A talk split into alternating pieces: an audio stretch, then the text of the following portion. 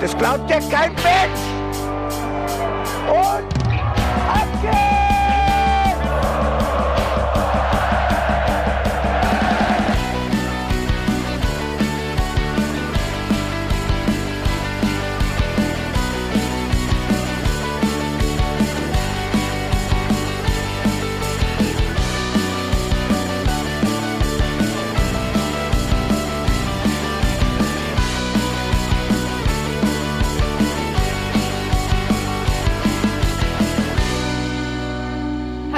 Herzlich willkommen im Hinterhofsänger-Talk. Wir sitzen heute wieder vor den Mikros. Es ist Montag ausnahmsweise und wir haben das ganze Wochenende durchgefeiert, denn es gab einen Heimsieg unserer 05er.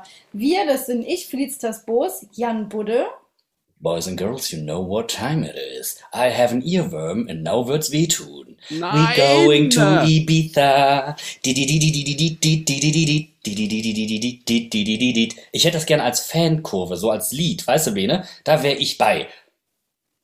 Ja, Moment. Ähm, ich überlege mir gerade, was wir da gut einsetzen könnten. Hey, we're going to. Was? Ja, weiß ich nicht. Aber Nee, wow, leider finde find ich, ist immer schon ein guter Start in ein Lied. Oder in ein Das ist Refrain. richtig. Das ist richtig. Ja. Er hat quasi schon gesprochen, ohne vorgestellt worden zu sein. Bene ist natürlich auch wieder am Start. Gude. Ist es überhaupt erlaubt zu sprechen, bevor man aufgerufen wird? Das müssen wir noch ausdiskutieren. Das äh, können wir am besten einfach mal unseren heutigen Gast fragen. Ich freue mich sehr, dass er Zeit für uns hat. Hallo Manu Thiele. Guten Tag, schön, dass ich hier sein darf. Und ich war ja schon auf Ibiza und muss sagen, so geil ist es da auch nicht. also du warst jetzt mit auf dem Kurztrip. Aha. Die Bildzeitung Nee, überschlägt sich gerade beim Hören des Podcasts. Tatsächlich, ich schreibe den Kollegen von der Bild direkt mal ähm, und werde ihnen so den ein oder anderen Insider-Tipp noch geben. Nee, vor ein paar Jahren. Aber ich muss sagen, das war einer meiner schlechtesten Urlaube. Also ich, ich kann die Bayern-Spieler gar nicht verstehen, wieso die unbedingt nach Ibiza wollten. Was war denn so schlecht? Ja. pff. Wo fange ich an? naja, also ich sag mal, das Partyvolk ist schon strange. Muss man mögen? Ja, man man muss es mögen und es ist ehrlich gesagt nicht so mein Fall gewesen. Aber die gehen natürlich auch nicht in diese großen Clubs, sondern haben dann ihre Privatjachten und werden da wahrscheinlich dann die ganze Zeit unterwegs sein. Ähm, Von daher, vielleicht ist es auch nicht dieser Pöbelurlaub, den ich da hatte. Also ich muss wirklich sagen, wo wir jetzt gerade schon bei Partys sind, ich war das erste Mal an diesem Wochenende äh, wieder auf eine Hausparty eingeladen. Hausparty klingt jetzt größer als war, es waren so 25 Leute Geburtstag. So, was, was früher eine kleine Runde war, ist heute Hausparty. Das sagt auch schon alles über meinen emotionalen Zustand. Und es fing bei mir schon im Stadion an. Es ist ja normal, dass Leute uns auch mal vor dem Spiel ansprechen und so weiter. Und das ist alles gar kein Problem und ich mache das total gerne. Aber diesmal ich war total, ich war so eine Sozialamöbe. Ich war komplett emotional damit überfordert und hing dann irgendwie in diesen Gesprächen drin und hatte keine Exit-Strategie. und das ist, ich kam mir so weird vor, weil ich mir dachte, ich bin total unhöflich so gegenüber diesen Menschen. So, die finden mich wahrscheinlich komplett bescheuert. Die denken sich, im Podcast spricht der normal und jetzt redet er nur Quatsch. Und äh, ich fand es dann sehr, sehr gut. Wir haben den Daniel später noch in der Stadt getroffen, weil der war ja für zwei Tage da und hat gesagt, ich fand es so schön, so gastfreundlich. Ich war richtig beruhigt. Aber auf dieser, auf dieser Party stand ich da dann und irgendwie war das so ein Kreis, sechs Leute, keiner spricht. Und ich habe den mega Eisbrecher versucht und habe hab, hab gesagt, das war so peinlich. Fühlt euch auch so sozial inkompatibel gerade? Ja! Und dann war wieder Schweigen und es hat, hat sich nichts an der Kommunikationssituation geändert. Ja, aber das ist tatsächlich so. Also wir müssen jetzt einfach wieder äh, dran gewöhnen, dass wir jetzt auch rausgehen. Ähm, ich habe das Gefühl, man ist es aktuell einfach nur gewohnt, so wie wir jetzt auch, einfach sich über Zoom zu unterhalten. Und dann kann man halt einfach mal für fünf Minuten rausgehen oder sowas, geht kurz aufs Klo, holt sich ein Getränk, alles gar kein Problem. Das kann man in so einer Unterhaltung halt meistens nicht so gut machen. Ja, ich bin es nicht mehr gewohnt, mit Hose zu reden, Bene. Ich kann mich nicht mehr mit Hose unterhalten. Das ist einfach ein Riesenproblem. Ich, aber Bene, äh, im, Sta im Stadion würde ich das nicht empfehlen. Einfach mal schnell rausgehen und ein Getränk holen und dann ganz schnell wieder reinkommen, weil unter fünf Minuten äh, ist das utopisch, beziehungsweise mittlerweile ja unter einer halben Stunde. Es ist ja, war ja wieder am Wochenende ganz wild im Block. Vor allem bei Spielen, die ausverkauft sind. Das muss man einfach so sagen. Ähm, ich kam ja tatsächlich ein bisschen später. Äh, wir haben bei meinem Opa noch die Bude ausgeräumt. Und ähm, also ich, also ich war selten so spät am Stadion insgesamt. Also ich glaube, ich kam um fünf vor zwei war ich drin. Ähm, und da, fünf vor drei so. Ähm, und da war alles voll. Ich hätte mir nicht mal vorm Spielen Essen, Trinken holen können, wenn ich es gewollt hätte. Ähm, dachte dann eh, ja, es macht wahrscheinlich mehr Sinn, direkt einfach in den Block reinzugehen. Aber du kannst ja weder aufs Klo gehen, noch was essen, trinken holen. Ich hätte mir auch kein Eis holen können beim tollen Stand, der seit dieser Woche wieder auf hat. Ähm, aber ist einfach schade. Ähm, ich weiß nicht, warum die das seit neuestem einfach gar nicht mehr gebacken bekommen. Äh, mittlerweile sollten die Leute doch eingelernt sein, oder? Offensichtlich braucht es noch ein bisschen länger. Hast du das Spiel im äh, sogenannten W-Block verfolgt zu Hause, Manu? Also Wohnzimmer. Ich habe ehrlich gesagt das Spiel überhaupt nicht live gesehen. Ähm, ich musste arbeiten erstmal am Samstag und bin dann direkt nach Leipzig gefahren, weil ich dort noch äh, einen weiteren Job hatte.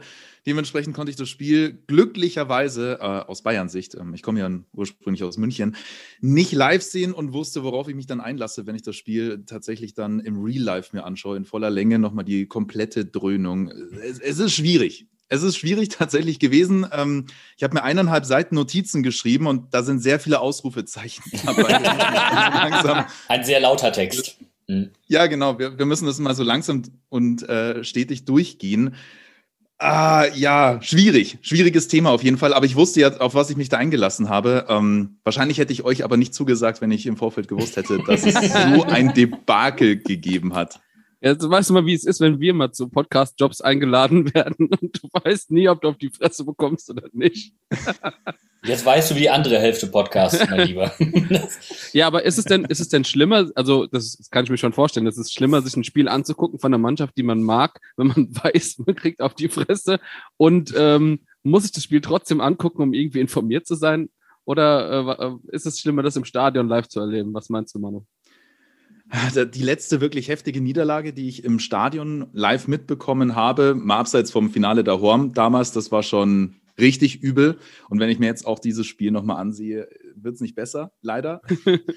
ähm, aber die letzte große Niederlage war gegen den VfB Stuttgart vor ein paar Jahren. Das war der letzte Spieltag, Meisterschalenübergabe. Es ging eigentlich um nichts mehr, so mehr oder weniger. Und da, da merkt man schon, okay, es fällt langsam ab. Und da, da das, das Ding ist halt, du erwartest ja trotzdem irgendeine Leistung. Ne? Also, dass, dass die Spieler irgendwas zeigen und es kommt einfach nichts und du bist dann schon frustriert im Stadion. Und ähm, wenn ich es dann im Real Life mir nochmal anschaue, und das habe ich damals tatsächlich auch gemacht, bin ich relativ emotionslos, weil ich halt schon alles gesehen habe. Wenn ich aber jetzt nur im Real Life mir ein Spiel ansehe, dann dann wird es schwierig. Dann wird es tatsächlich äh, laut auch. Ich war dieses Mal im Hotel, habe das ähm, mir da angeschaut, da musste ich ein bisschen leise sein, weil ich jetzt auch nicht unbedingt den, den äh, Nachbarn äh, voll brüllen wollte. Ähm, da, da habe ich versucht, ein bisschen leiser zu sein. Aber so bei ein, zwei Momenten, äh, ich, ich, erinnere mich da 60. Minute oder so müsste es gewesen sein, Hernandez ähm, im Spielaufbau wartet und wartet und wartet und ich schreie auf den Monitor, jetzt passt doch einfach mal vertikal.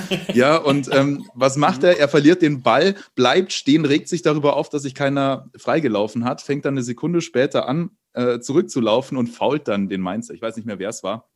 Und äh, das war der Moment, äh, der mich dann tatsächlich gebrochen hatte, jetzt in diesem Spiel. da habe ich das Real Life pausiert. Und dann fiel mir ein, ach, ich kann ja vorspulen. Schön. ich habe mir die Szene dann zweimal angeschaut. Ja. Das Gute beim Real Life, man kann immer eine Pause machen, wenn man mal eine braucht. das waren viele dieses Mal. Also vor allen Dingen, du hast die ersten zehn Minuten sehr, sehr zerhackt mitbekommen.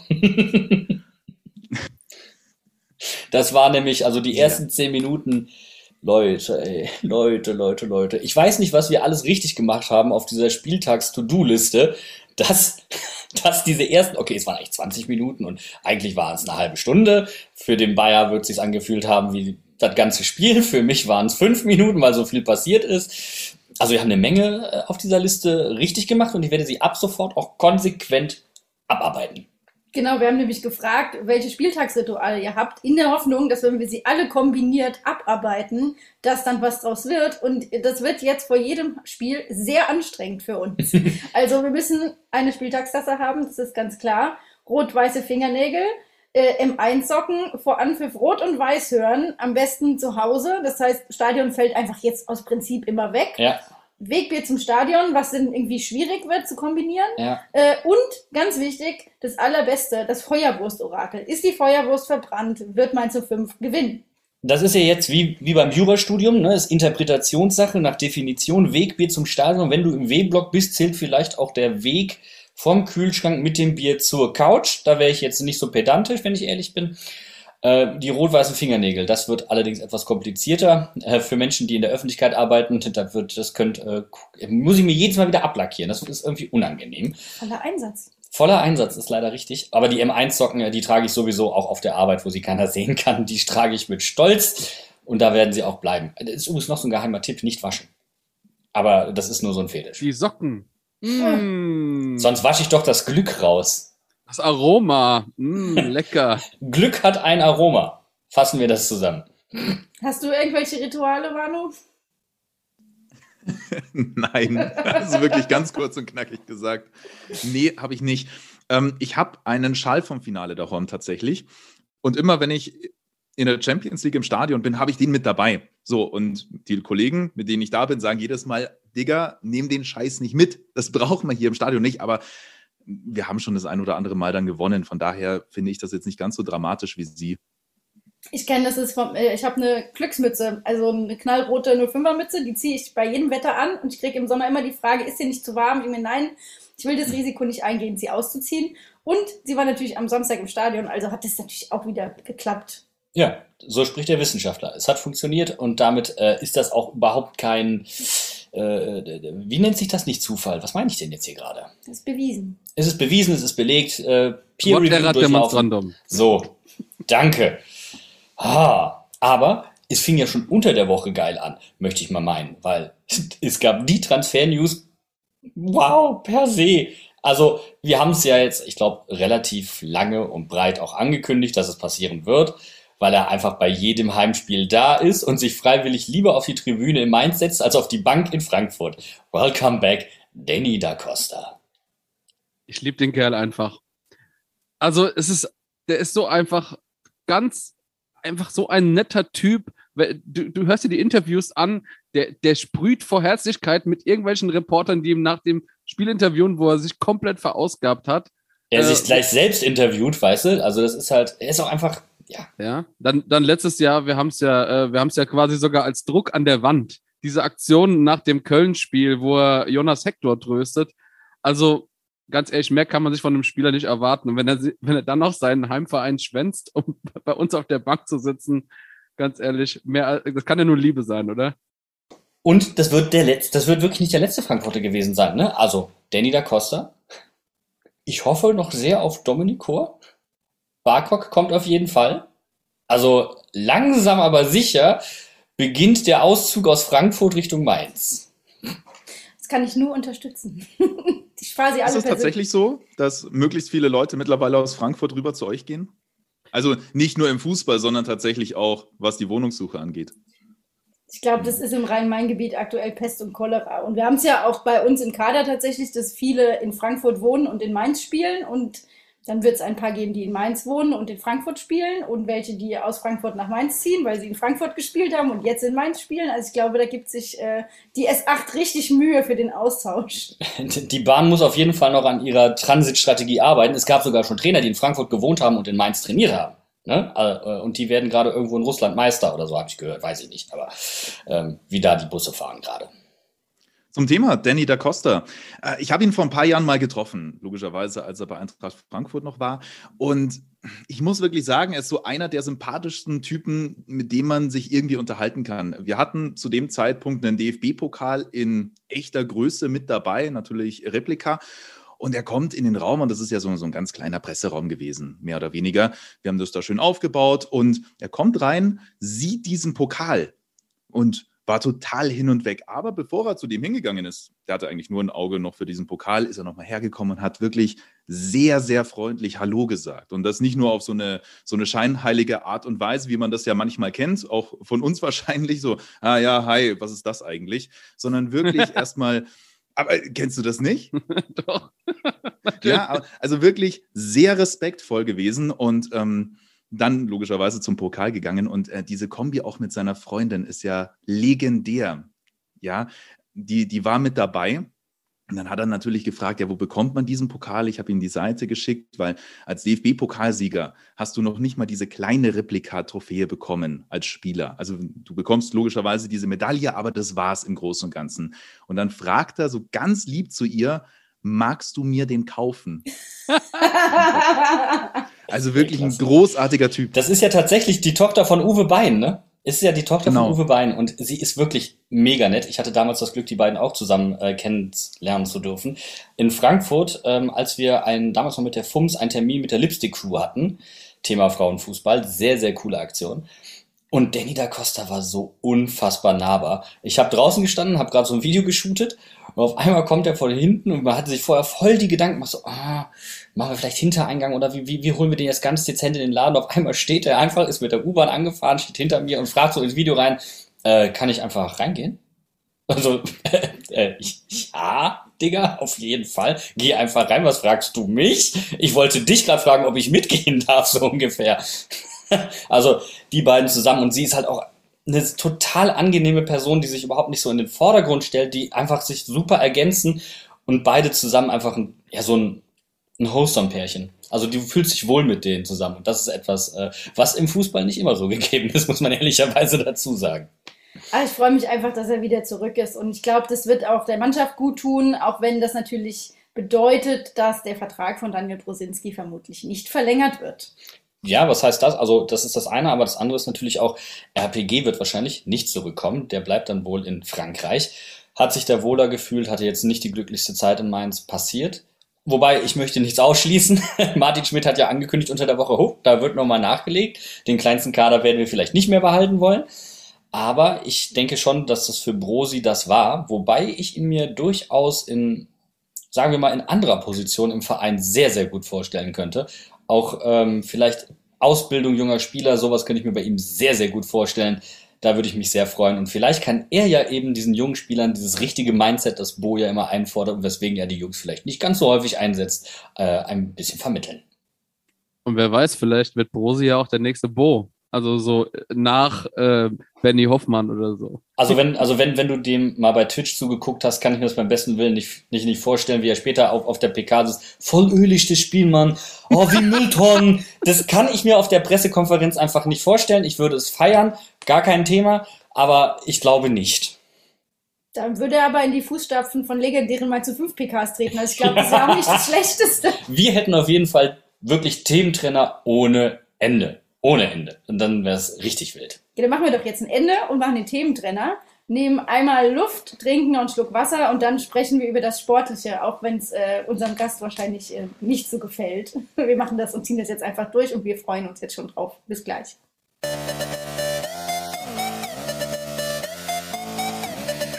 I heard Bayern lost.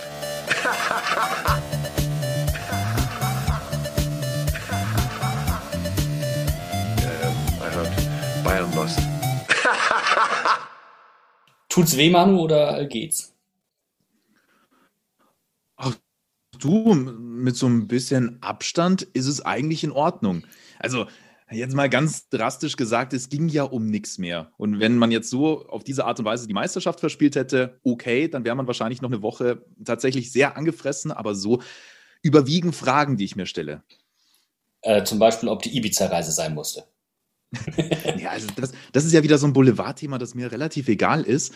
Ähm, mir geht es einfach darum, zum Beispiel, wieso werden die Talente nicht eingesetzt? Ne? Jamal Musiala nur auf der Bank, äh, Paul Wanner überhaupt nicht im Kader gewesen und der Rest wurde ja dann auch nur eingewechselt, während äh, manche Stars halt komplett außer Form sind, überspielt sind und das hast du denen schon krass angemerkt. Aber da werden wir jetzt, glaube ich, ein bisschen detaillierter gleich drauf eingehen. Du hast die Lage bei Mainz wunderbar zusammengefasst. Danke. Das ist genau das Problem gegen Wolfsburg gewesen. Ich wollte es gerade sagen, weil wenn wir auf die Startelf gucken, dann äh, war das bei Mainz natürlich alles wieder erwartbar und überhaupt keine Überraschung. Auf der anderen Seite ist es genau das, was du gerade gesagt hast. Bei uns geht es auch um nicht mehr irgendwas. Also es war ein Spiel um die goldene Ananas. Äh, trotzdem hätte man ja auf junge Talente zurückgreifen können. Letztendlich bin ich trotzdem froh, dass die Jungs auf dem Spielfeld gestanden haben, die gespielt haben, weil es war ein Riesenspiel. Aber du hast es auch gerade gesagt, Bayern ist nicht, wie vielleicht erwartet, mit der absoluten B11 angereist und den kompletten Youngsters. Ich muss ganz ehrlich sagen, ich würde eigentlich nicht behaupten, für die Mainzer ging es um nichts. Äh, für die Mainzer war Wiedergutmachung aber ganz oben auf dem Zettel. Wenn man sich so gegen Wolfsburg anstellt und blamiert, dann, ähm, dann muss man zeigen, und vor allem auch die Spiele davor, das war jetzt das fünfte Spiel, wo wir nicht gewonnen haben am Stück, Also selbst das Heimspiel gegen Stuttgart war ja eher enttäuschend. Ähm, ja, dann muss die Mannschaft auch mal zeigen, aus was sie gemacht ist. Und dann ähm, ja, war diese Leistung im Grunde erwartbar für mich sogar fast schon ähm, folgerichtig, würde ich behaupten, ja. Hat man bei den Bayern nicht damit gerechnet, dass da jemand probiert, Wiedergutmachung zu leisten? Ich meine, die Bayern haben in letzter Zeit nicht so gut gegen die Mainzer ausgesehen, möchte ich meinen. Ich glaube, Bo Svensson ist der einzige Bundesliga-Trainer mit einer positiven Bilanz gegen die Bayern. Ich finde, das sagt alles. Ich denke einfach, dass der Spielstil von Mainz einfach sehr gut zu den Schwächen des FC Bayern passt. Und zwar dieser direkte Fußball, dieser Tempofußball, dieses wirklich gallige Draufgehen. Äh, damit kommt man ja tatsächlich gerade überhaupt nicht äh, zurecht. Wenn man sich zum Beispiel das erste Gegentor ansieht von Bayern, das 1-0, 18. Minute war es ja dann, äh, wo die Abstände zwischen den Ketten des FC Bayern so riesig waren, also da hättest du drin picknicken können und äh, hättest trotzdem noch wirklich sehr viel Platz neben dem Kollegen daneben gehabt. Ja, und da ist eine gute Szene, um auch schon ein paar Elemente aus dem Mainzer Spiel aufzugreifen. Sehr mutiges, sehr hohes Pressing, Angriffspressing vor allen Dingen. Ähm, das hat man wieder gut im Mix gemacht, hat dann, wenn Bayern wieder längere Ballbesitzphasen hatte, wieder eher Mittelfeldpressing gespielt, hat Bayern kommen lassen, hat aber insgesamt alles sehr kompakt gehalten, hat also mit einer hohen Kette gespielt. Ähm, und kleine Veränderung, 3-4-3 und überraschend halt eben nicht Janga oder ein Lee, der eh noch verletzt ist, der dann normalerweise auch spielen könnte, sondern mal ein Stach. Und Stach hat halt dieses 3-4-3 anders interpretiert. Also du haben, das ist ja eigentlich immer im Wechsel. 3, 4, 3, 3, 5, 2. Das ist immer dieser situativ rausschiebende Achter bei uns, der dann auch mal in die vorderste Reihe rückt. Aber wie Stachi das interpretiert hat, das hat sehr, sehr gut funktioniert und wir kennen es ja eigentlich schon. Das Muster ist ja bekannt. Stachi über außen auf den guten Johnny und das, das klingelt.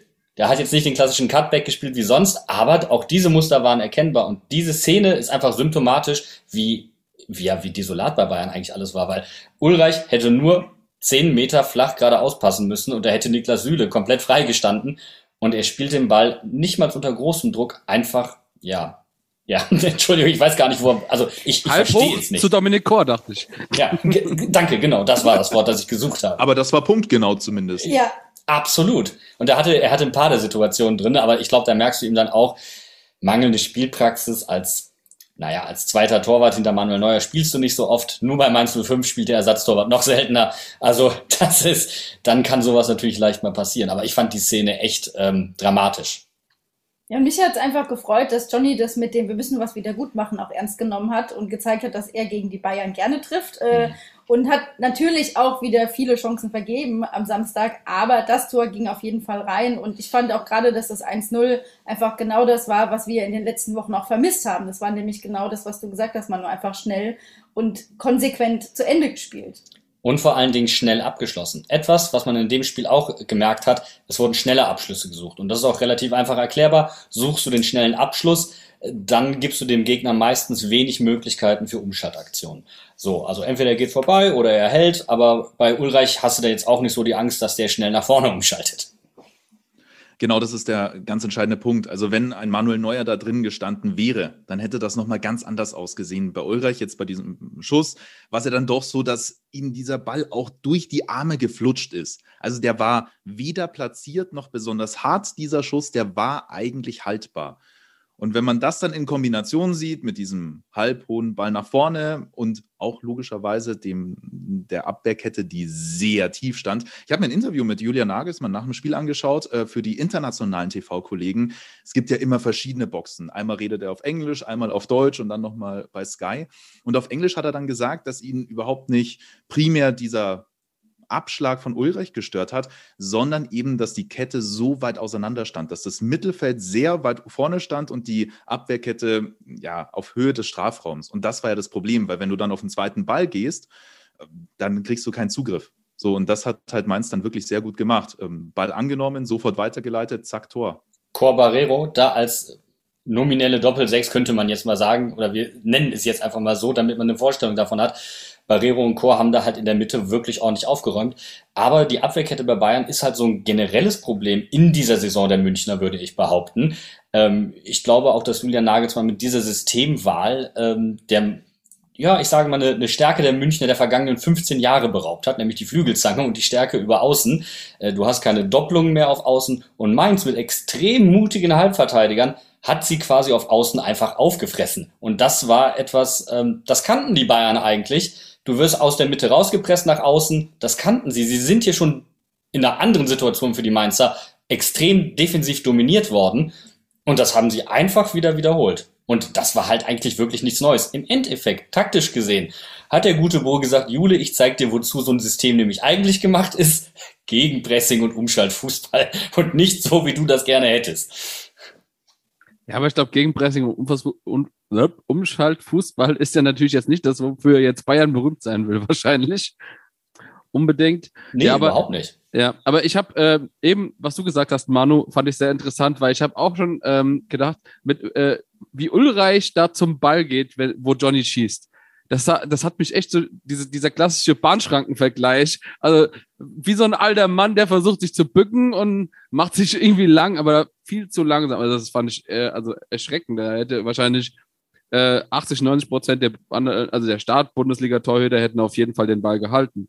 Wobei, also in Ulreichs Defense, diesen, ich sage jetzt mal, Drehschuss hat Manuel Neuer vor gar nicht allzu langer Zeit an gleicher Stelle von Johnny Burkhardt genauso unplatziert um die Ohren gepfeffert bekommen. Und da sind wir übrigens auch schon dabei. Johnny Burkhardt mittlerweile der Spieler von Mainz, der am meisten Tore gegen Bayern geschossen hat. Das ist mittlerweile sein drittes Tor. Und da haben wir es mal wieder. Johnny trifft nur gegen die Großen. Ja, gegen die wirklich Großen. beim, beim Rest hört er auf. Genau, oder wenn die Großen mal ein bisschen kleiner sind. Aber Johnny natürlich auch wieder mit Licht und Schatten, so gut wir ihn jetzt hier reden. Und weil wir jetzt gerade es schon von Anton Stach hatten, der so offensiv aufgefallen ist. Wer Anton Stach als offensiv bezeichnet, muss im selben Atemzug Johnny Burkhardt als defensiv bezeichnen in diesem Spiel. Denn was Johnny Burkhardt defensiv geleistet hat, war außerordentlich. Und wie die beiden immer wieder eingerückt sind und sich gegenseitig auch im Zentrum unterstützt haben, deswegen konnte Stach häufig so weit nach vorne rücken halt. Und deswegen hatte man diese Überzahl im Zentrum. Das war etwas, was mir außerordentlich gut gefallen hat und was Johnnys Spiel gleichzeitig sehr, sehr gut getan hat, weil er mehr Wiese vor sich hat, mehr seine Schnelligkeit ausspielen kann, weniger in diese Goalgetter-Situationen kommt, sondern eher das Spiel noch mitgestalten kann. Ich glaube, das ist auch so eine Erkenntnis, ähm, die Bo für sich gewonnen hat oder das, was das Trainerteam.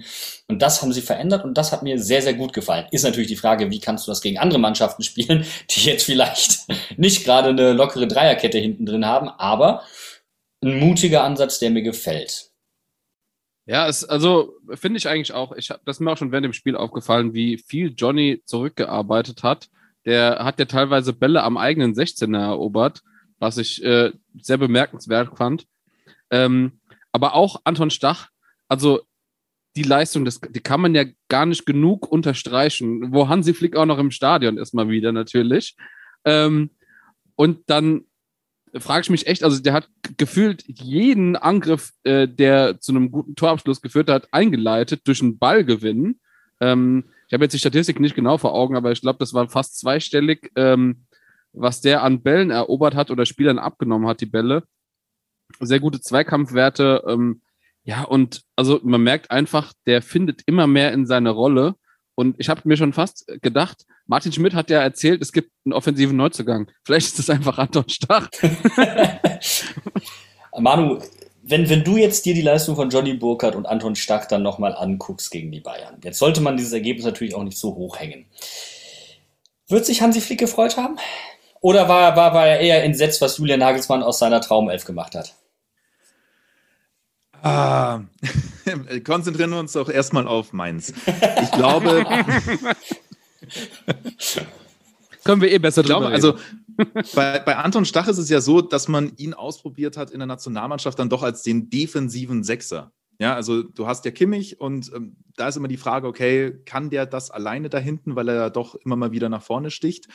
Und da ist die Antwort eher nein. Und da hat man ja dann doch darauf gehofft, dass Anton Stach eher defensiv robust ist. Und das, das ist er ja auch. Also da sind durchaus gute Zweikämpfe mit dabei.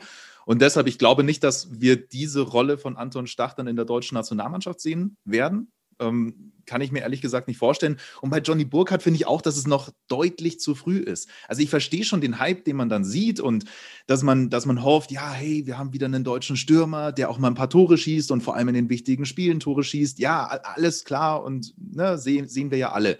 Trotz alledem, und darüber habt ihr mit Sicherheit in den letzten Wochen und Monaten das ein oder andere Mal gesprochen, ist es ja schon so, dass er vergleichsweise viele Chancen braucht und ich ihm deshalb noch ein bisschen Zeit geben würde in der U21. Also natürlich ist es ein Perspektivspieler, natürlich wird er nach der Weltmeisterschaft die ein oder andere Chance bekommen, aber wir müssen da dringend mal aufhören mit diesem Hype, ähm, der, dass jemand fünf gute Bundesligaspiele mal übertrieben gesagt äh, spielt und es dann heißt, ja, das ist unsere neue Sturmhoffnung. Danke, dass du es sagst. Danke, dass du Ich sagst. wollte gerade sagen, sehe ich nämlich ganz genauso, weil wenn man sich die Statistiken anguckt, dann gehört Johnny Burkhardt zu den Spielern, der statistisch gesehen am meisten Großchancen vergibt. Und auch wenn wir natürlich ein klasse Spiel der Mainzer gesehen haben, es war ja auch wieder ein Chancentod-Festival. Also wir haben einfach unfassbar viele Chancen gebraucht, um drei Tore zu spielen. Was waren es am Ende? Ich glaube irgendwie 3,7 Expected Goals oder so. Also da wäre auf jeden Fall noch, noch mehr drin gewesen.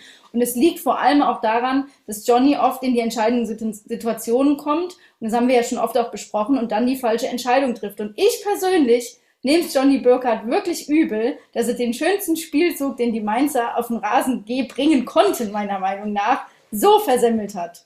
Das ist etwas, was mir so dermaßen, also wirklich nachhängt. Ich habe gestern ein Nummernschild gesehen. EL. Es kam aus EL und dann kam F, also 11. Und das Nummernschild war 1293. Das ist so inkonsequent. 11, 12, 13 wäre möglich gewesen. Das muss die Karre von Johnny Burkhardt gewesen sein. Einfach nicht zu Ende gemacht, das Ding. Und das ist genauso, diese einfachen Dinger, die macht er halt eigentlich nicht. Und das hast du am Anfang auch schon wieder gesehen, wo er aus einem unmöglichen Winkel quasi beide Pfosten und die Latte trifft. Also, wie kannst du dieses Tor am kompliziertesten nicht machen? Johnny Burkhardt knows the answer. Definitiv. Das wird es gewesen sein. Ja, ist irgendwie echt, ähm, ist wie verhext bei dem Jungen. Ähm, wenn man sich mal diesen Angriff anguckt, da war ja wirklich alles zum Zungeschnalzen. Eine richtig geile Balleroberung. Dann ähm, hast du Karim, der den Ball irgendwie hinter den Beinen weiterleitet.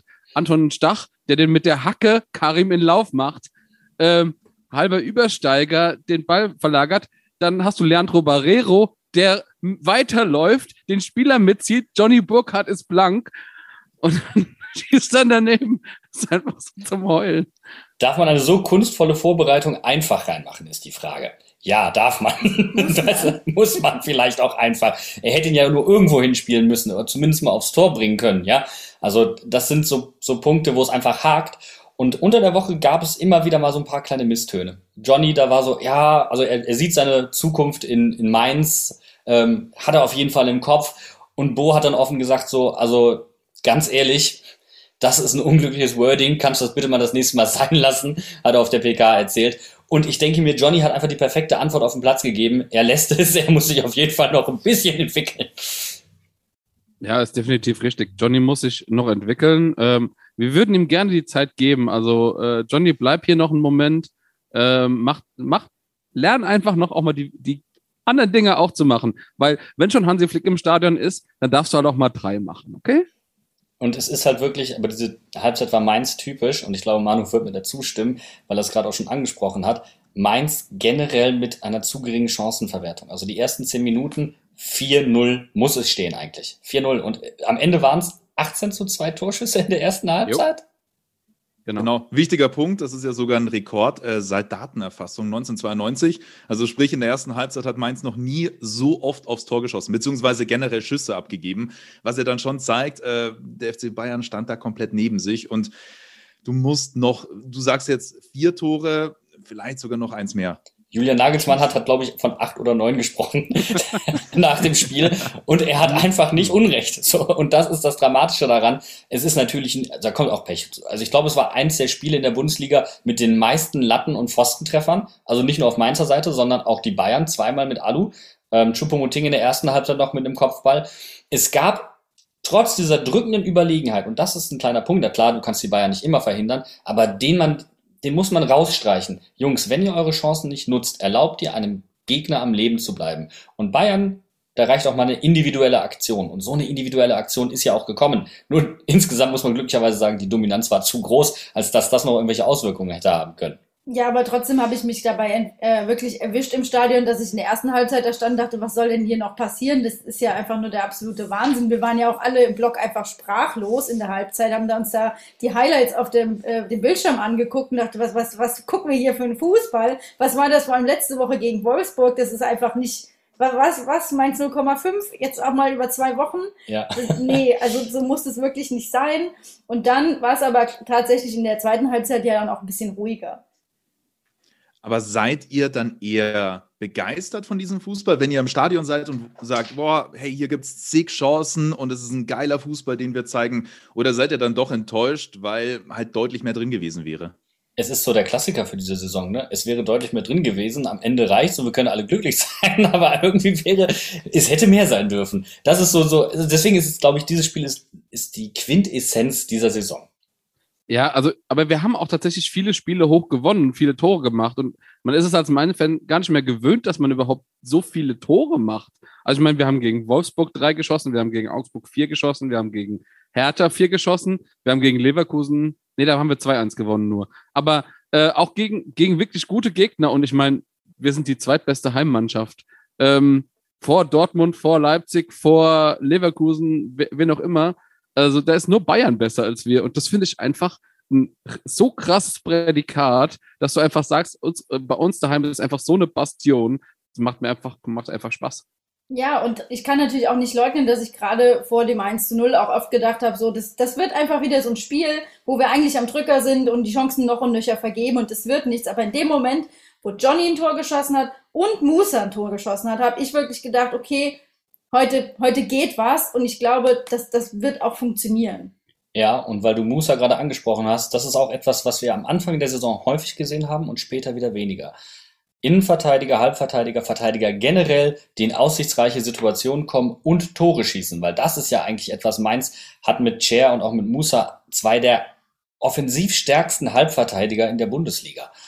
So, das ist einfach mal ein Fakt. Und diese Qualität konnten sie gar nicht mehr so häufig ausspielen. Und das haben sie durch ihre Kompaktheit, das haben sie durch gute Abstimmung zwischen Achter, also und Halbverteidiger wunderbar aufgehoben. Bayern hat es ihnen in manchen Phasen dann halt auch einfach zu leicht gemacht. Und vielleicht gucken wir jetzt dann auch einfach mal auf die Bayern, Manu, weil es hätte doch, es gab zum Beispiel die wunderbare Chance, als Serge Gnabry vor dem zögernden Robin Zentner freistand und in ihn reingelaufen ist und auch nicht mehr weiß, wer den Ball eigentlich verloren hat, weil dieses Mittel haben wir eigentlich viel zu selten gesehen.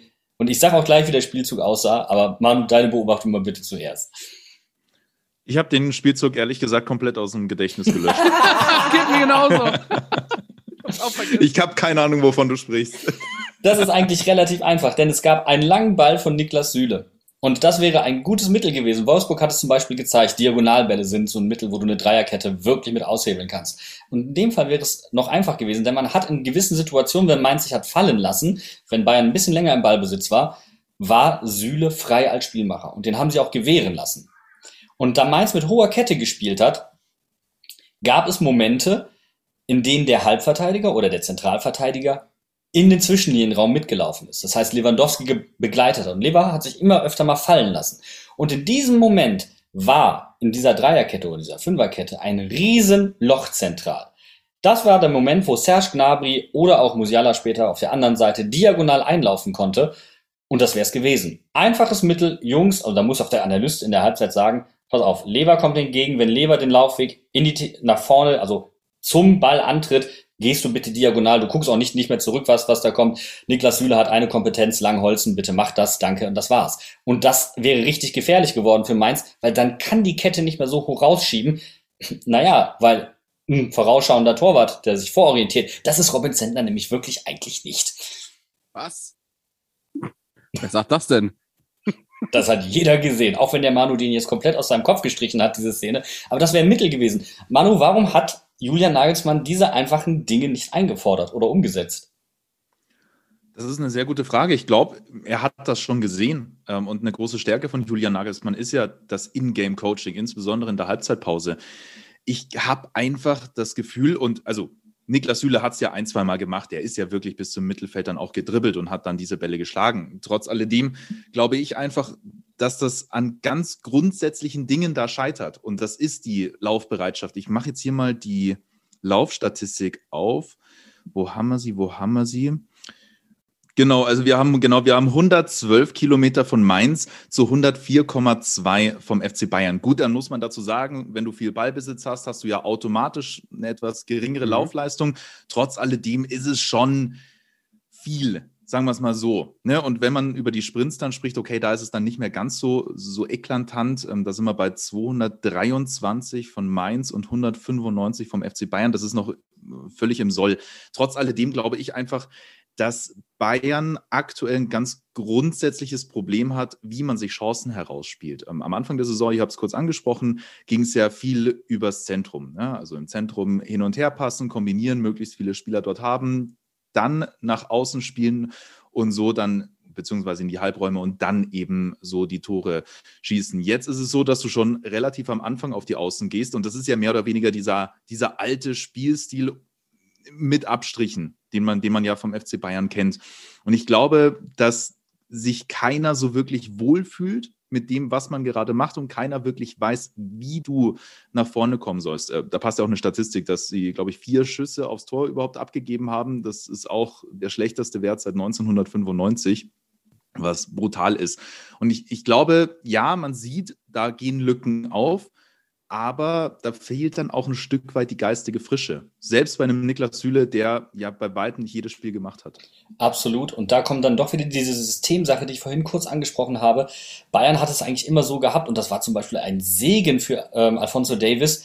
Der hatte einen Wahnsinnigen vor sich und konnte dahinter dann auch freidrehen. So, das hast du jetzt nicht mehr. Und jetzt hast du vorhin die Sprintstatistik angedeutet. Er hatte den Spieler in der Bundesliga gegen sich, der die meisten Sprints anzieht, die meisten intensiven Läufe. Und das war Silvan Wiedmer oder das ist Silvan Wiedmer. Und es tut mir leid. Das war eins der Schlüsselduelle und Alfonso Davis hat es auch verloren, weil er es alleine führen musste. Und das ist genau der, der Punkt. Alfonso Davis musste offensiv wie defensiv diese Seite quasi alleine beackern. Das ist eine Problematik bei Systemen, die sich aufs Zentrum konzentrieren. Wir kennen das Ganze noch. Sandro Schwarz, 4-4-2 mit Raute. Daniel Brosinski denkt sich, ah, ich spiele mit Handbremse.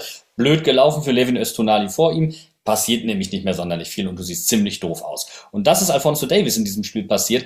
Und Mainz hat es knallhart ausgespielt. Und genau über diese Seite sind ja dann eben dieser wunderbare Spielzug, den Johnny dann so einfach vergeben hat. Könnte mal heulen. Und diese Situation gab es ja drei, viermal genau über diese Seite. Dahinter ist Platz, danke, da gehe ich rein, tschüss. Und Süle kann ja gar nicht aus dem Zentrum raus. Wo soll er denn hin? Ja, zu Beginn der Saison hat ja auch Julian Nagelsmann so das ein oder andere Interview gegeben und hat noch gesagt, mir ist eigentlich relativ egal, was auf Außen passiert, solange im Zentrum alle dicht sind, auch in der Arbeit gegen den Ball. Dann kamen die ganzen wunderbaren Flankengegentore, gegen den ersten FC Köln beispielsweise. Und davon ist er ja dann so ein bisschen zumindest abgerückt. Und ich glaube, das große Problem bei Alfonso Davis war dieses Mal, ja, was du angesprochen hast, dass er auf sich alleine gestellt war, aber auch, dass er sehr sehr, sehr offensiv war. Und Jopo Motinga eher ins Zentrum reingezogen ist als zweiter Stürmer gefühlt. Ja, und ähm, er dementsprechend sehr, sehr offensiv war. Und was passiert, wenn du sehr offensiv bist? Ja, Alfonso Davis ist ein super schneller Spieler, aber der kommt auch nicht jedem hinterher. Und da gab es halt so zwei, drei Situationen. Ja, und dann fand ich es halt etwas erschreckend. Du hast vorhin gesagt, warum hat Musiala beispielsweise nicht von Anfang an gespielt? Das ist eine berechtigte Frage. Ihn aber dann einzuwechseln und das als einzige Idee zu verkaufen, fand ich dann irgendwie doch auch zu wenig. Ja, aber es gab tatsächlich ein paar gute Situationen auch von äh, Tangini Sudan. Ich habe ja am Anfang diese, diese Hernandez-Szene rund um die 60. Minute angesprochen, wo es dann hieß, ja, ich weiß jetzt auch nicht so richtig, wo ich den Pass hinspielen soll. Und da sind wir genau bei diesem Thema, beim Aufbauspiel des FC Bayern. Und bei Nianzu wiederum ist genau das die Stärke. Der scheißt sich nichts, auf bayerisch gesagt. Ne? Der will einfach nach vorne spielen. Der spielt halt einfach mal vertikal und findet dann die kleine Lücke. Und ähm, da gab es in der 80. Minute so einen Moment. Ähm, dann auf Musiala, der dreht auf, sprintet los, wurde halt dann von drei Mainzern aufgehalten. So hätte er zwei Sekunden vorher gepasst, wäre Vidovic frei gewesen und dann wäre der Angriff wirklich gefährlich gewesen. Aber so war das halt dann gar nichts. Ne? Dann gab es einen Querpass, dann ging der Ball auf äh, Alfonso Davis und dann ist es irgendwann im Keim erstickt, so dieser Angriff. Dann war das Tempo einfach raus. Und ich finde schon, dass Musiala nochmal eine ganz andere Facette reinbringt als beispielsweise ein Sabitzer, um eben diese, diese Dribbelstärke und auch nochmal diese, ja, diese, diese Unbekümmertheit, die mir bei ihm total gut gefällt. Und ähm, ich finde es schon okay und auch völlig solide, dass, dass man ihn dann einwechselt. Aber nochmal, ich hätte ihn von Beginn angebracht, weil genau diese Momente, also auf der einen Seite Nianzu von Beginn an und Musiala. Ich glaube, dann wäre das Spiel noch mal ein bisschen anders ausgegangen. Ja, denn bei Mainz war ein Innenverteidiger, der einen richtig geilen Tag hatte, sowohl offensiv als auch defensiv. Bene, möchtest du deinen Lieblingsspieler ankündigen, der dir immer noch auf die Fresse hauen möchte? Hey, hey, hey, hey, der möchte mich auf die Fresse hauen, der möchte sich mit mir duellieren. Ja, Das ist was ganz anderes. Alexander Hack meinst du, oder was? ja. Das fand ich richtig geil. Der hat in der zweiten Halbzeit eine Szene gehabt, die hat mich richtig von den Socken gerissen. Wie er den Ball, äh, Gnabry passt ihn äh, oder, oder flankt ihn in die Mitte, Lewandowski vom Fuß grätscht. ja. Alter, quasi auf der Linie. Zentner war schon überwunden. Aber Junge, Junge, Junge. Und er hat auch Offensivaktionen gehabt. Er hat Offensivaktionen gehabt. Er hat ein richtig tolles Elefantenrennen gegen Süde gehabt. da dachte ich, die Zeit wäre kurz stillstehen geblieben oder so. Da- Das haben wir uns genauer ein- angeguckt auf der Tribüne, genau, Bene. Ist das ein Stilmittel von Mainz? Also ich habe jetzt bei weitem nicht jedes Spiel gesehen, aber das ist schon auffällig gewesen, dass immer mal wieder einer der Innenverteidiger, und es gibt ja genug bei euch äh, in, der, Oh ja. in der Fünferkette, dass die dann gerne vorgehen und so auch ein bisschen Unruhe stiften? Ja, definitiv. Und das funktioniert deswegen so gut, weil gerade die Sechser, äh, ob es jetzt ein Chor ist, ob es ein Barrero am Anfang der Saison vor allen Dingen, sehr gut absichern. Und wenn du zwei davon hast, einer dann noch zusätzlich mit reingeht und die, Achtung, ich darf sie ansagen, Zone 14 direkt vor dem 16er wunderbar besetzt, sodass man eventuell noch aus der zweiten Reihe total abschließen könnte, was natürlich eine Stärke von Anton Stach ist, aus der zweiten Reihe abzuschließen. So, das kurz gesagt, aber natürlich mit Dampf vorne rein und dann erinnere ich gerne, er konnte danach oder er hat danach auch nie wieder so einen Sprint angezogen, aber Stefan Bell gegen den ersten FC Augsburg, wo dann auch Bo sagte, huch, also so offensiv hatte auch ich das nicht erwartet und der von den Augsburgern ja sowieso keiner.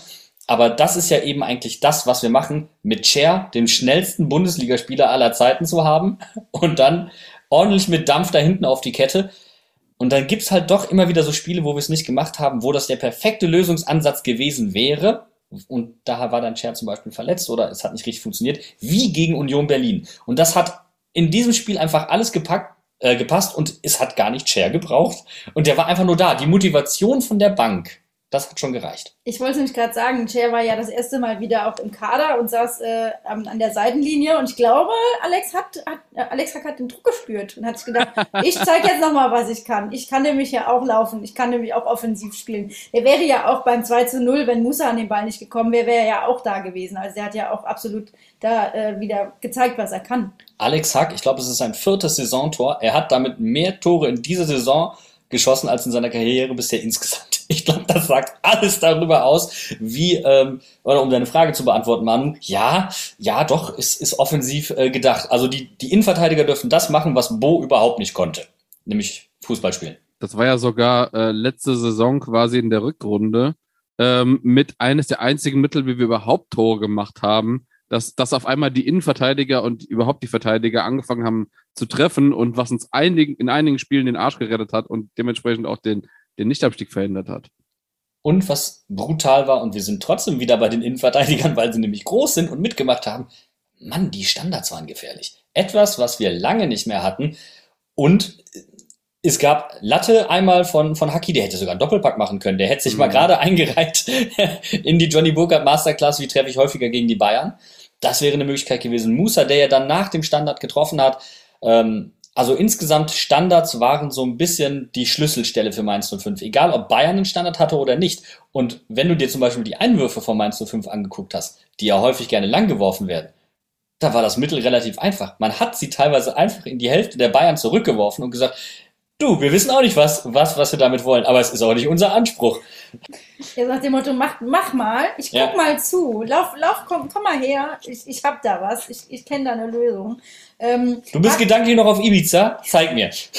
Ja, ähm, ist jetzt vielleicht keine gute Überleitung, ich mach's trotzdem. Wer gedanklich vielleicht auch auf Ibiza war, zumindest wahrscheinlich wieder bis Minute 80, war der liebe Bo. Und Ja. ich habe wirklich leider, ich, ich muss es so sagen, ich habe auf der Tribüne einen halben Nervenzusammenbruch bekommen, weil ja dann doch die letzten, ja, die letzte Viertelstunde eigentlich Bayern wirklich am Drücker war und uns teilweise da in Handballmanier am eigenen 16er festgenagelt hat.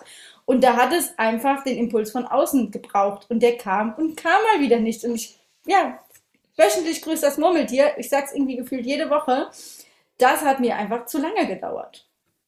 Wir sagen es einfach mal so. Nagelsmann hatte fünfmal gewechselt, bevor Bo seinen ersten Wechsel gemacht hat. Was in der 82. Minute kam Djanga und dann, und das fand ich irgendwie ein bisschen also respektlos ist vielleicht das falsche Wort, aber ich fand es schon ein bisschen fies, den Spielern gegenüber, dann noch zu warten bis in die 88., 89. Minute, dann zwei zu bringen und als sie quasi gerade auf dem Feld waren, stehen die nächsten zwei schon wieder da. Und dann denke ich mir so, äh, also das ist so eine Zeitspieltaktik. Okay, wenn du auf Zeit spielen willst, mach das.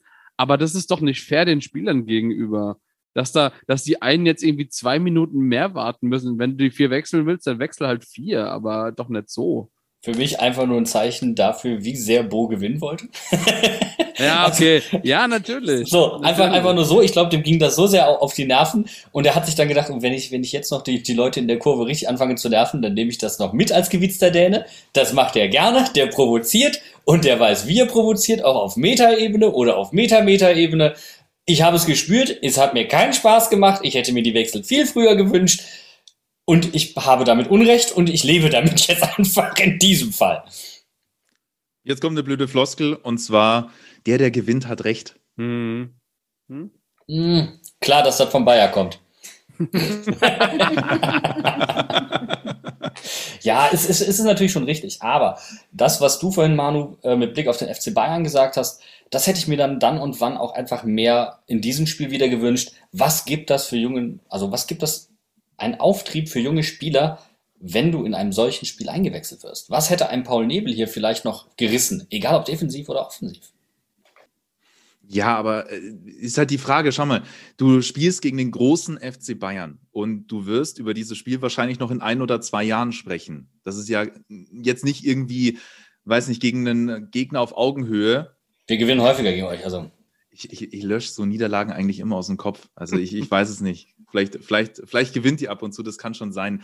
Aber trotz alledem, trotz alledem willst du ja erstmal gewinnen. Und natürlich geht es um die goldene Ananas am Ende, weil du im Mittelfeld der Tabelle bist.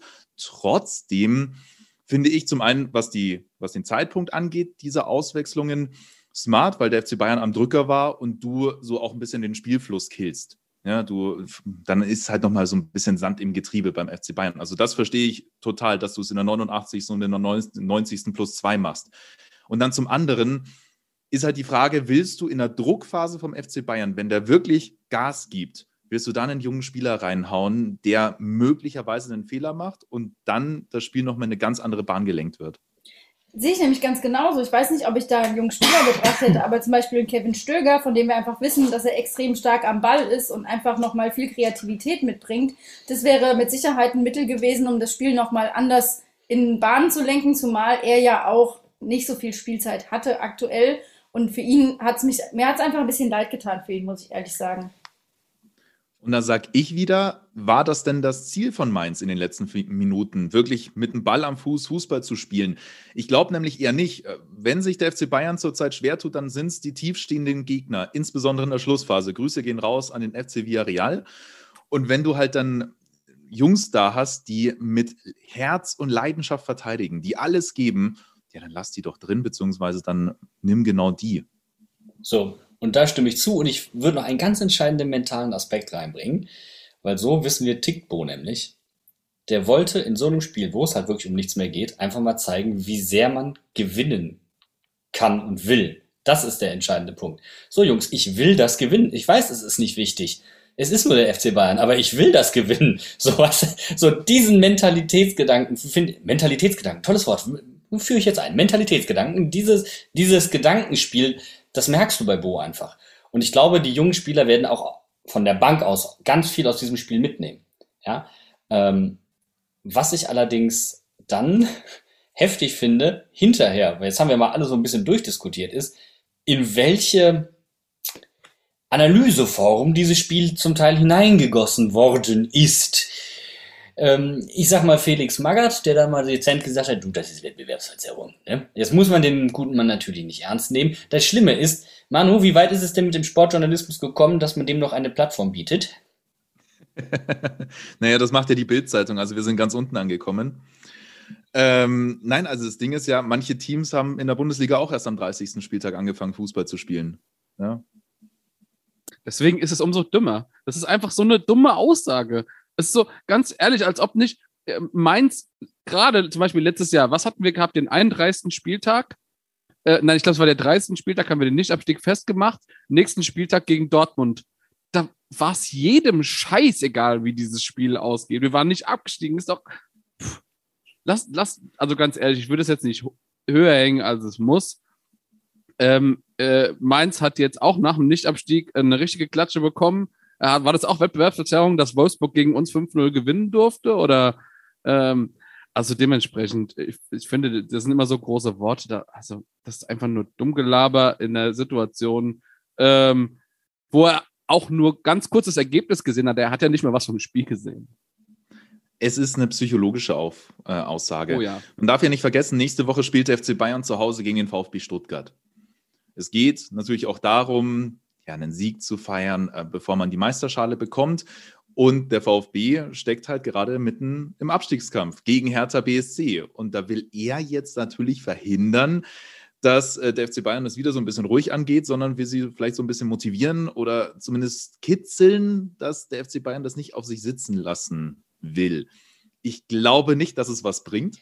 Weil nochmal, also. Wenn Bayern gewinnt, wird er sagen, es hat was gebracht. Das ist so wie ich hier mit, mit, mit den, ich habe die Socken nicht, nicht gewaschen und wir haben gewonnen. Ja, genau. Nein, aber also, wenn man sich dieses Spiel jetzt gegen Mainz ansieht, dann merkt man schon, die Bayern können einfach nicht mehr körperlich, meiner Meinung nach. Die sind einfach fix und fertig. Du hast einen Mini-Kader, du hast keinerlei Rotation im Laufe der Saison gehabt. Du hattest dann auch noch Corona-Ausbrüche im Kader, wo du auch nicht weißt, wie sieht es mit den Langzeitfolgen aus tatsächlich. Ähm, Joshua Kimmich, wie gesagt, ist komplett, also komplett offen. Also der ist fix und fertig. So, und, und so geht es halt weiter. Und du kannst das schon erklären, wieso die Spieler so spielen, wie sie spielen. Ähm, dazu, ja, wenn einer ausfällt, dann musst du das ganze taktische System nochmal umbauen, weil du einfach auch da nicht nochmal den gleichen Spielertyp in manchen Positionen hast. Also das ergibt schon Sinn und du, du kannst jede Niederlage sehr simpel erklären. Trotz alledem dann zu sagen, ja, die haben das nicht mehr ernst genommen und der Leistungsabfall nach der Meisterschaft, das ist mir alles ein bisschen zu einfach. Und ich glaube, dass sich Felix Magath zu sehr darauf konzentriert, dass der Fußball noch so ist wie in den 90er Jahren und zwar sehr einfach. Ja, und trotzdem ist dieses Narrativ, gerade wenn es um Niederlagen beim FC Bayern geht, ja, die Bayern waren schlecht. Die andere Mannschaft hat keinen Fußball gespielt. Die war halt da, als, als die Bayern schlecht waren. Und das ist so ein Narrativ, das mich doch grundlegend stört. Ja, vor allem, wenn wir gucken, wir haben ja jetzt, äh, wir haben es eben schon gesagt, es ist jetzt nicht das erste Mal, dass Mainz gegen Bayern gewinnt, vor allem nicht in der letzten Zeit. Und das ist ja ein Narrativ, das wir immer wieder erleben. Also wir Mainzer stehen im Stadion, feiern uns einen Ast ab, kommen nach Hause, machen die Sportschau an und hören dann, ja, die Bayern haben irgendwie schlecht geschlafen und Mainz hatte, mehr, hatte einfach nur Glück. Und das wird, das kommt mir einfach zu kurz. Also natürlich hatten wir irgendwo Glück, aber wir haben auch einfach gut gespielt, vor allem im Vergleich zur letzten Woche. Ja, Hashtag Betriebsunfall heißt es dann immer und das ist halt einfach etwas, was einfach nicht richtig ist. Zum einen marginalisiert ist die restliche Bundesliga und äh, zum anderen ist es einfach respektlos. Entschuldigung, das ist etwas, was mich wirklich nervt. Und wenn wir mal auf die Statistik gucken, jetzt gerade unter Bo, dann hat Mainz jedes Spiel zur Halbzeit geführt und sogar in äh, drei von den Spielen mit zwei Toren. Beziehungsweise man hat selbst zwei Tore geschossen gehabt, so. Und unter Jan, äh, unter hier Jan Siebert übrigens auch. Man hat zwar 2-5 noch auf den Sack gekriegt, aber man hat auch da 2-0 geführt. Den habe ich in, in die Bo-Statistik mit eingerechnet. Aber zum Thema Betriebsausfall, ähm, hier nochmal, oder Betriebsunfall. Ich denke, dass die Medien es sich sehr einfach machen, insbesondere die Boulevardmedien. Da geht es ja jetzt nicht nur um die Bildzeitung, sondern auch so manch andere Tageszeitung, die es in München gibt. Aber ich glaube, dass die Analyse beim FC Bayern anders aussieht. Äh, Joshua Kimmich hat sich ja dann direkt nach dem Spiel auch dazu geäußert und hat gemeint, ja, das ist ein bisschen zu einfach gedacht, weil es ja die fünfte Niederlage in dieser Saison ist. Und bei jeder Niederlage ist genau das passiert. Der FC Bayern ist eingekracht, ähm, hat eine katastrophale Leistung abgeliefert. Und da kann es eigentlich nicht die fehlende oder die, die neue, die zehnte Meisterschaft in Folge sein. So, da muss es ja ein anderes Thema sein, was, was da auf dem, auf dem Tablett liegt. Ähm, und da kann man natürlich ewig äh, drüber diskutieren, was das ist und wie das aussieht, dieses Thema. Trotz alledem glaube ich auch, und da wollte ich eigentlich hin, ich, ich habe manchmal das Gefühl, dass die Sportkollegen auch sich ungern ein Spiel ansehen oder zumindest analytisch ansehen, sondern einfach nur das Ergebnis sehen und dann meinen, ah, die Bayern waren schlecht. aber nicht wirklich sehen, wie dieses Ergebnis zustande gekommen ist. Zu 100 Prozent. Das ist wirklich auch mein Reden, das, was ich auch im Sportjournalismus erlebt habe, ähm, wo man sich dann wundert, wenn jemand was fachlich einwirft. Aber das ist ja viel zu komplex. Das versteht, tolles Zitat übrigens, das interessiert Lieschen Müller nicht. Und das versteht Lieschen Müller. Du musst lachen, ne? weil ich weiß genau, wo du herkommst, wo ich herkomme. Da fällt dieser Satz relativ häufig. Ja. Äh, mein, mein Gegenargument ist, Lieschen Müller guckt das gar nicht. So, und das ist halt der entscheidende Punkt. Und äh, ich finde, The Zone hat das immer wieder mal gezeigt, wie man es auch anders machen kann. Und äh, gerade wenn, wenn du zum Beispiel nicht auf Einschaltquoten angewiesen bist, dann hast du so eine Verpflichtung zur Innovation. Und sowas äh, ist etwas, was man einfach viel häufiger mal angehen müsste. Und manchmal, es muss ja gar keine lange Analyse sein. Manchmal reicht eine Szene, und ich finde, wir haben das heute bei dem 1 zu 0 wunderbar gezeigt, um die einzelnen Mechanismen, wie etwas funktioniert hat, wie etwas ineinander gegriffen hat, aufzuzeigen. Eine Kleinigkeit noch dazu. Ich bin mal bei Sky gewesen, habe mir das alles da hinter den Kulissen angeschaut und es gibt ja eine Taktikredaktion. Das sind so zwei, drei Leute, die sitzen dann in der Konferenz da und schauen sich das detailliert an. Die bereiten auch das alles vor. Also wenn man irgendwelche Grafiken sieht mit Spielszenen, dann machen sie das in der Regel. Der Experte wiederum sitzt in einem anderen Raum, schaut sich das Spiel an. Natürlich gibt es dann auch mal wieder Kontakt, aber es gibt natürlich Experten, die sind taktisch flexibel, die wissen, worüber sie sprechen und es gibt dann eher die Experten, die nicht ganz so versiert sind. Und dann sagen die Kollegen auch, ja, manchmal muss ich es denen halt so simpel erklären, dass selbst sie es vortragen können. So, da geht es jetzt aber auch um Personen, die mittlerweile nicht mehr in den Bundesliga-Sendungen zu sehen sind. Ja, also ne, weder Lothar Matthäus noch Didi Hamann, um die geht es jetzt hier überhaupt nicht. Und ich glaube einfach, dass dass du, wenn du nur auf die Namen schaust, also Namen sind wichtig als Experten. Ähm, Lothar Matthäus hat super viele Kontakte, grandios und auch Didi Hamann sagt viele richtige Sachen. Trotzdem glaube ich, dass du einen Mittelweg finden musst und du brauchst jemanden, der taktisch tiefer drin ist, der das simpel erklären kann. So Erik Meyer-Niveau. Ja, pass auf. Und jetzt kommt der, kommt der Knaller. Das ist ja überhaupt nichts Neues.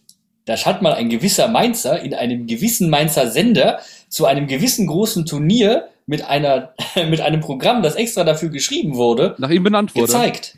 ja. Und dass man damals dann, übrigens Innovationstreiber, äh, bei Mainz 05 dann auch verwenden durfte. Das war ja eben die Grundvoraussetzung anschließend. Und man hat halt gesagt, das möchten wir dann auch gerne hier verwenden, das Programm.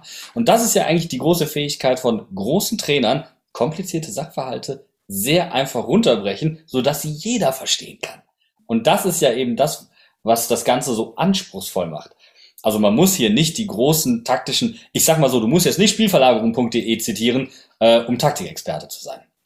Und ich finde es als, sag ich mal, jemand, der jetzt sich vielleicht ein bisschen mit Taktik schon beschäftigt hat, aber jetzt nicht der größte Taktikexperte ist, finde ich es ähm, trotzdem unfassbar schade, dass das, was ich im Stadion sehe, so, ähm, so wenig äh, auch aufgegriffen wird vom Sportjournalismus. Es hat gar nicht genug Tiefe. Also wenn ich äh, jetzt als eine der Person, die sich relativ viel mit Fußball beschäftigt, es ist einfach so schade. Man sieht einfach nicht, dass sich die Reporter teilweise auch Mühe geben und dass einfach falsch Fakten zitiert werden äh, oder wiedergegeben werden, die schon seit, keine Ahnung, mehreren Wochen oder so wiedergelegt werden. Und gerade das, was ihr gesagt habt, die Experten im, äh, im Fernsehen, ähm, da hat man das Gefühl, dass meistens kennen sie sich, wenn überhaupt, mit einem von den äh, beiden Mannschaften aus und mit der anderen halt äh, werden sie gebrieft und bekommen sie Informationen, aber das halt dann kein Detailwissen.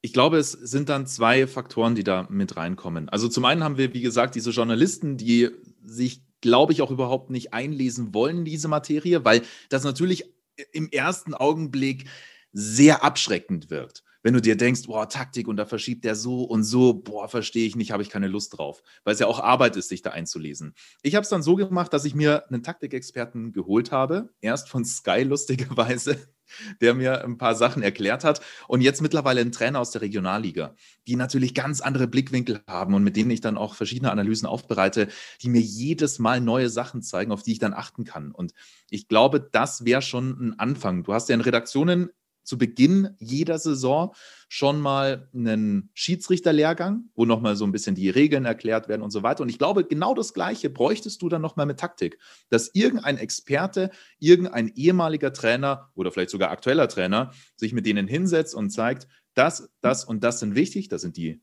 einzelnen Spielphasen Und so könnt ihr erkennen, was für eine Taktik da gerade gespielt wird. Ich glaube, das würde schon vielen helfen. Ich bin mir ziemlich sicher, dass es das nämlich aktuell nicht gibt. Und der andere Faktor sind, wie gesagt, die Experten, über die wir gerade gesprochen haben.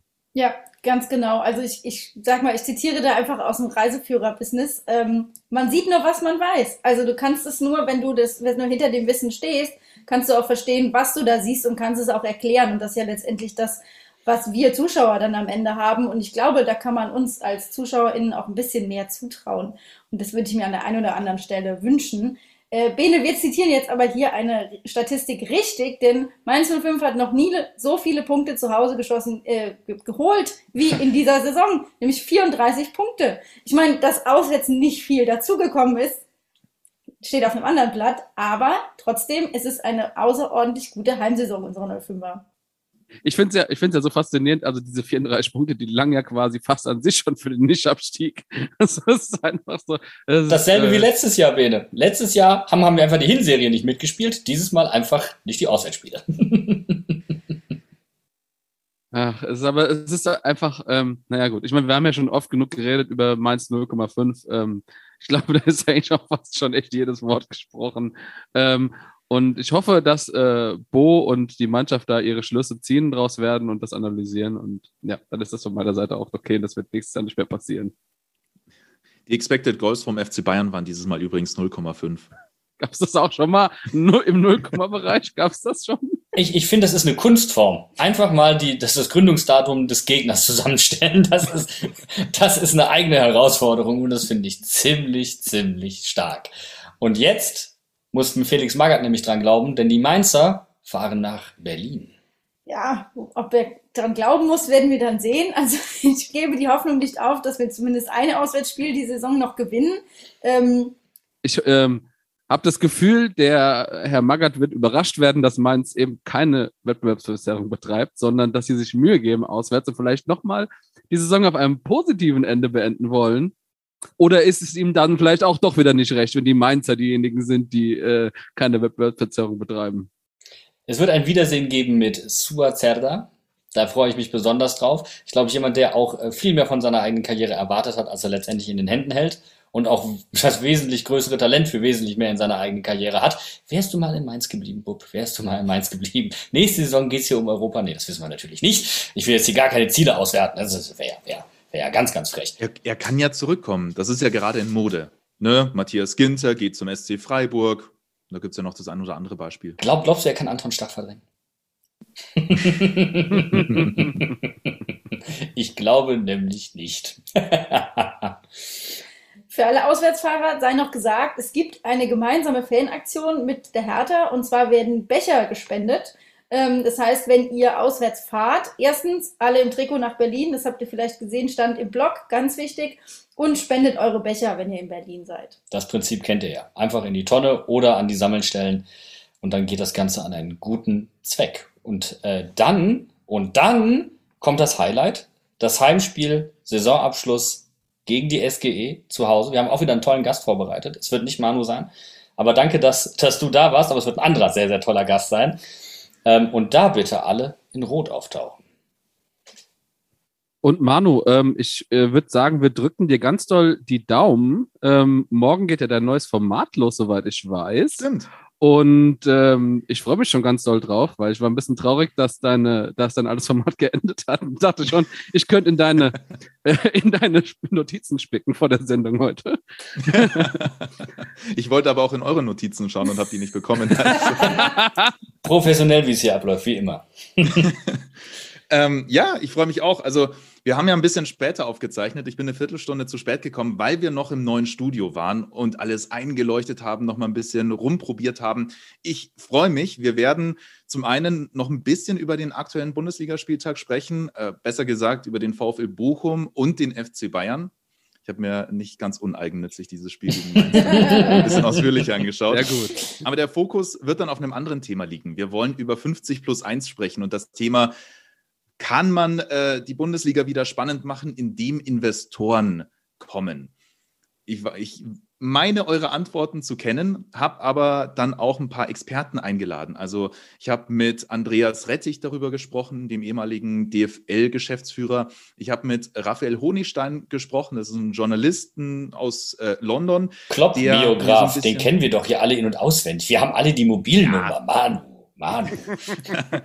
genau, also mit dem ich so ein bisschen über die Premier League gesprochen habe und über die Schattenseite von Investoren im englischen Fußball. Und ich habe noch einen Fanvertreter mit dabei, der von unser, unsere Kurve, unser Stadion unser, also von, auf der, von der Initiative 50 plus 1 bleibt auf jeden Fall äh, gekommen ist. Genau. Und das Ergebnis, das gibt es dann am Dienstag um 17 Uhr auf dem Sportstudio Fußballkanal und der ZDF Mediathek. So, guck mal, da kommt was Gutes aus diesem Hause und das schaltet ihr bitte dann auch ein. Und der Manu weiß ja jetzt, wenn er Fragen zu Mainz 05 hat, an wen er sich wenden kann. Wir wenden uns in Fragen weiterhin gerne an dich. Danke, dass du gekommen bist. Hat mich sehr gefreut. Vielen lieben Dank. Und wir hören uns am Sonntag wieder nach dem Spiel gegen die Hertha an alter Stelle wie eh und je zum vorletzten Spieltag der Bundesliga. Macht es gut. Ciao, ciao. Tschüss.